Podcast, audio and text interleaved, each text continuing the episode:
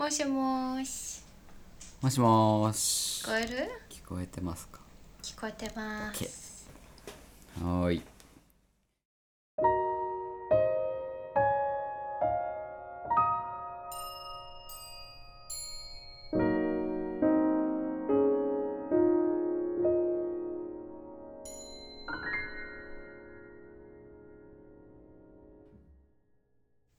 良い歌と声こんばんは笠井龍之介です。こんばんは小林千鈴です。さて第10回を迎えました。10回か。なんかちょっと感慨深いね。え。早くも10回だけど。さて今日はお便りから読みたいと思います。はい。ラジオネームあやなさん、はい。こんばんは雨が降っています。こんな素敵な曲になるのですね。大河ドラマのオープニングにかかっている感じの壮大な曲に感じました。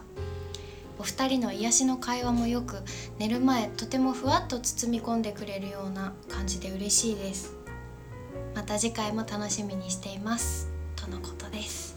うーん。お便りありがとうございます。ありがとうございます。いやーこれは嬉しい前回の第9回を聞いてくださったのかなと思うんですが、うん。笠井くん。の曲だねいやーもう大河ドラマだ。ねえ大河ドラマってねすっごいね。そうそう。あ前回そう言い切れなかったんだけどその夢の一つにあの大河ドラマの音楽をやりたいっていうのが実はあってそれずっと作曲を始めた時から言ってたことなので大河ドラマみたいなって言われて嬉しくなっちゃうよね嬉しいよね。なんか夢にこう近づいてるというか、うんうんうんいいね。なんだか。夢への道が見えるような感じがしました、また。ぜひ遊びにいらしてください。はい。お便りありがとうございました。ありがとうございました。さて今週のテーマは「眼差し」です。はい眼差し今日お話しするはい。映画から連想された言葉なんですけど。なるほど。はい。注意深く自分の身に起こるうん。出来事だったり周りで起こっている物事を見たい見てほしいなと思って今回はこのテーマを選びました。はい。というわけで。はい今日取り上げるのははい「パラサイト」です。はい。パラサイトです。いやもう待ってました。もうやっとこの話ができるね。ね。もう冬からずっとね言ってたからね。そうだね。だからラジオを始めるこうきっかけにもなった作品の一つうん、です、今日はすごく楽しみだねうん、もう準備というかもう、好きでだけどあの私劇場に4回見に行ってて、うん。でえーっとプライムビデオで作品を購入して、5回ぐらい見ちゃったね。予習はバッチリでございます。バッチリですね、うん じゃあえーっとはいあらすじの方説明させてもらいます。えーっと韓国の貧しい地区の一角に暮らす4人の、まあ、失業中の家族、まあ、キム一家なんですけれども、えーその長男が、まあ、友人の紹介で、まあ、ある豪邸に住む家族の、まあ、長女に家庭教師を教えに行くというところから、まあ、物語が始まります。で、まあ、最初は家庭教師をしているだけだったんですけどその後ねこう巧みな計画によってもう例えば、えーキム一家のお姉さんが美術の家庭教師で入ったりとかお父さんが運転士になったりとか、まあ、さらにはねこう前任の家政婦までも追い出してキム一家のお母さんが新しく入ったりとかそれも一家の計画の一つとして豪邸のモンパク一家にこうキム一家は総出で雇われてまあ要は規制をするという感じになっていきます。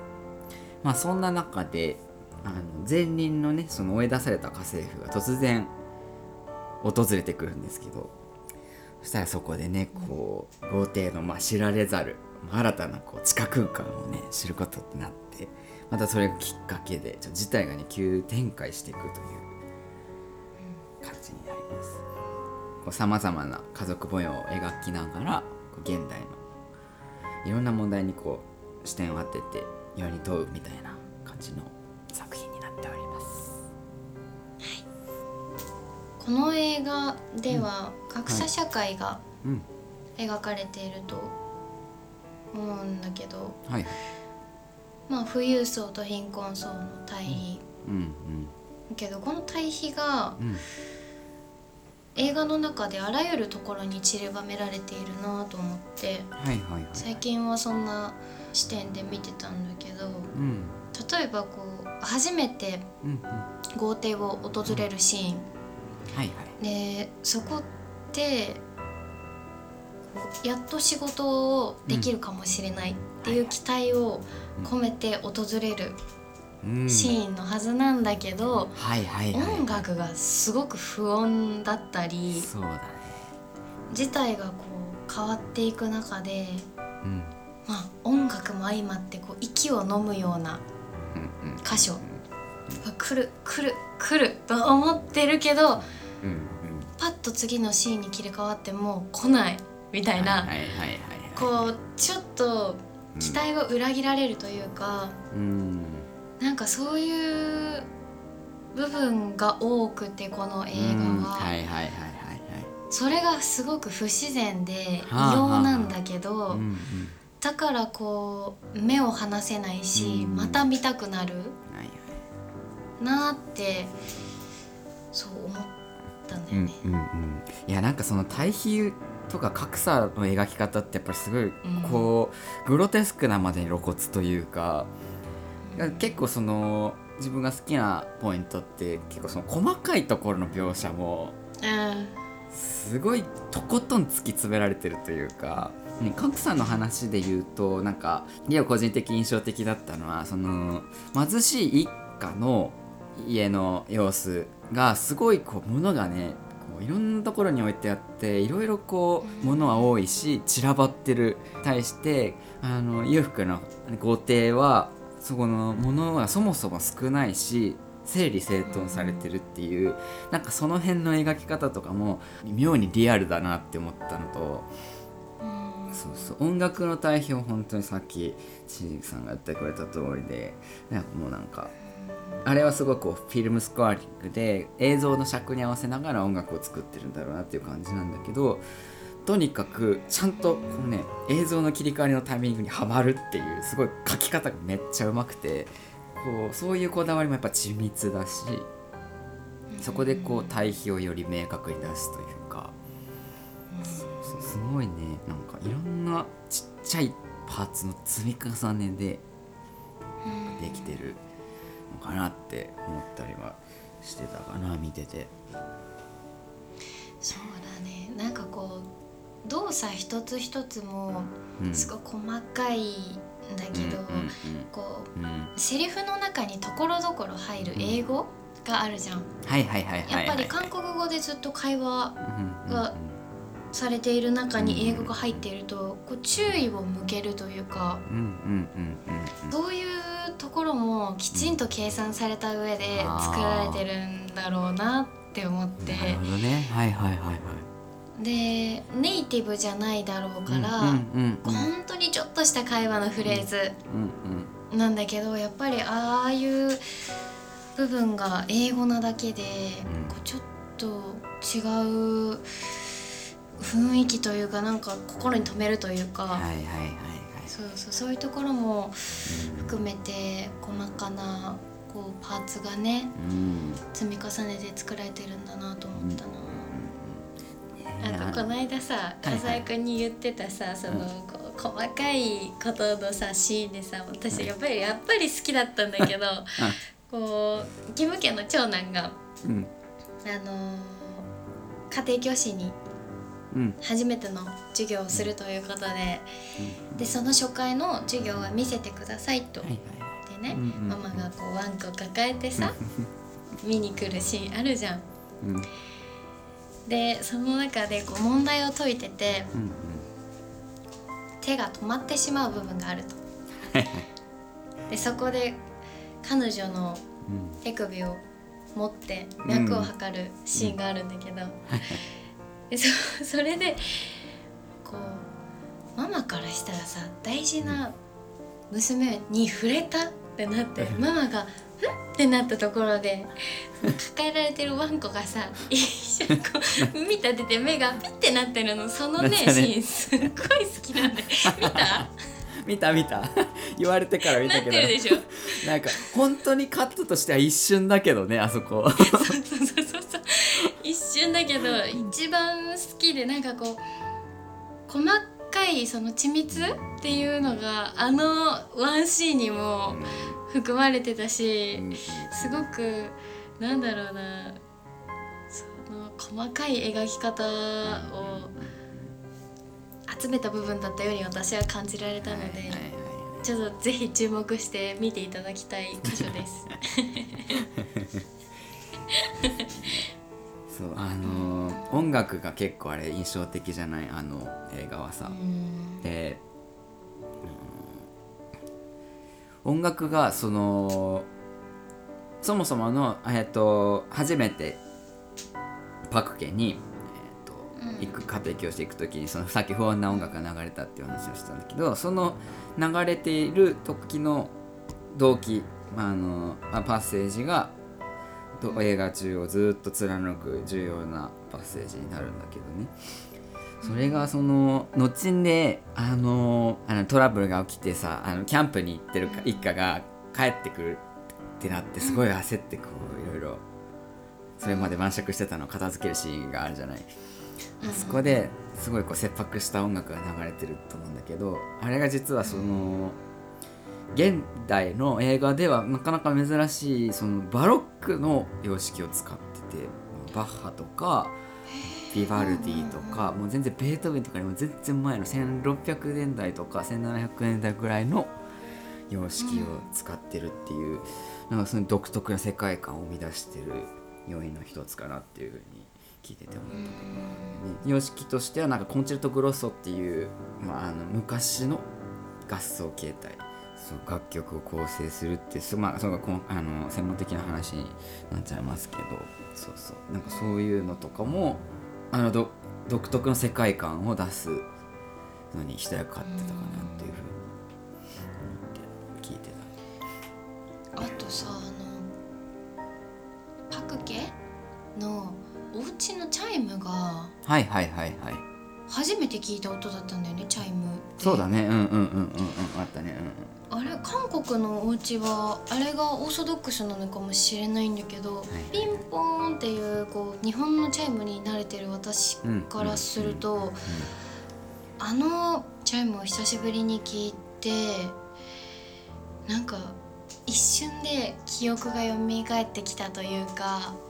そうそう。いやあれねだからそうあれは俺はあの韓国のチャイムがその音なのかもしくはその監督の計算であの音にしたのかはわからないんだけど音楽の観点からちょっとそのき気になったのがずっとね音楽で使われてる調整にはない音だったのあのチャイムの音が。だからすごい異質だった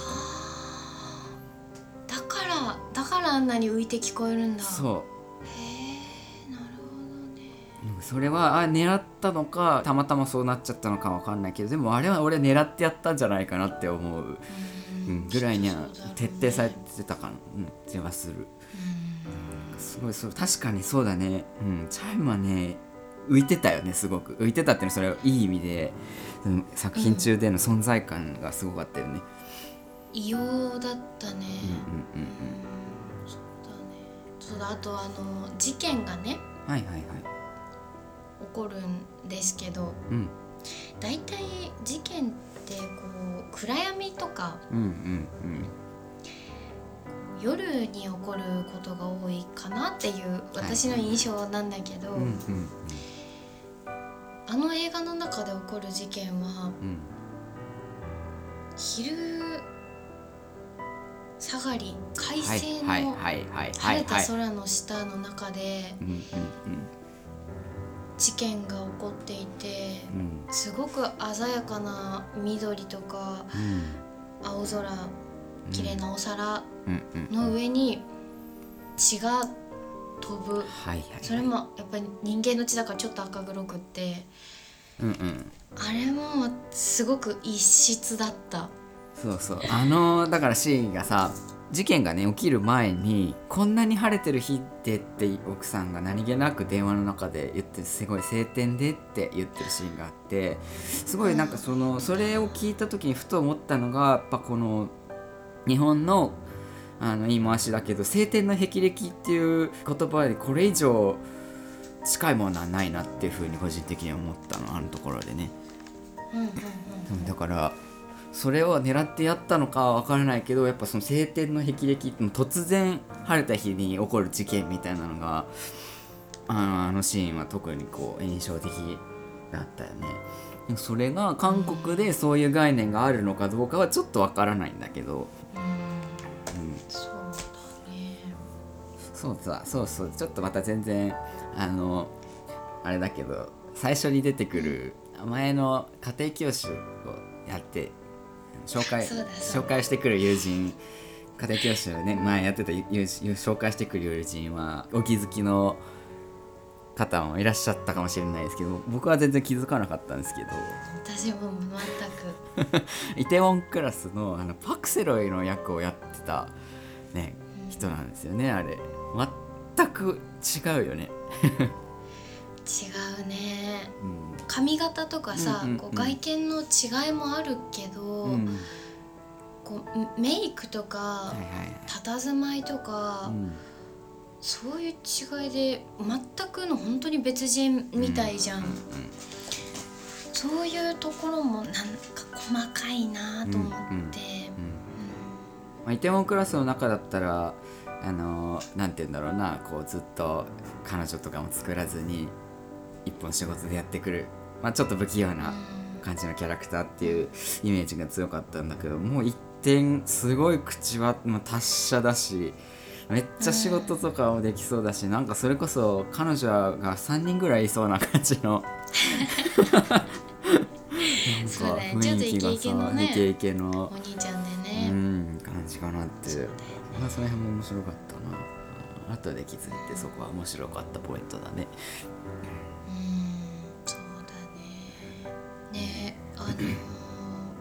この作品がうん。アカデミー賞の作品賞を取ったうん。じゃん。うん。ね。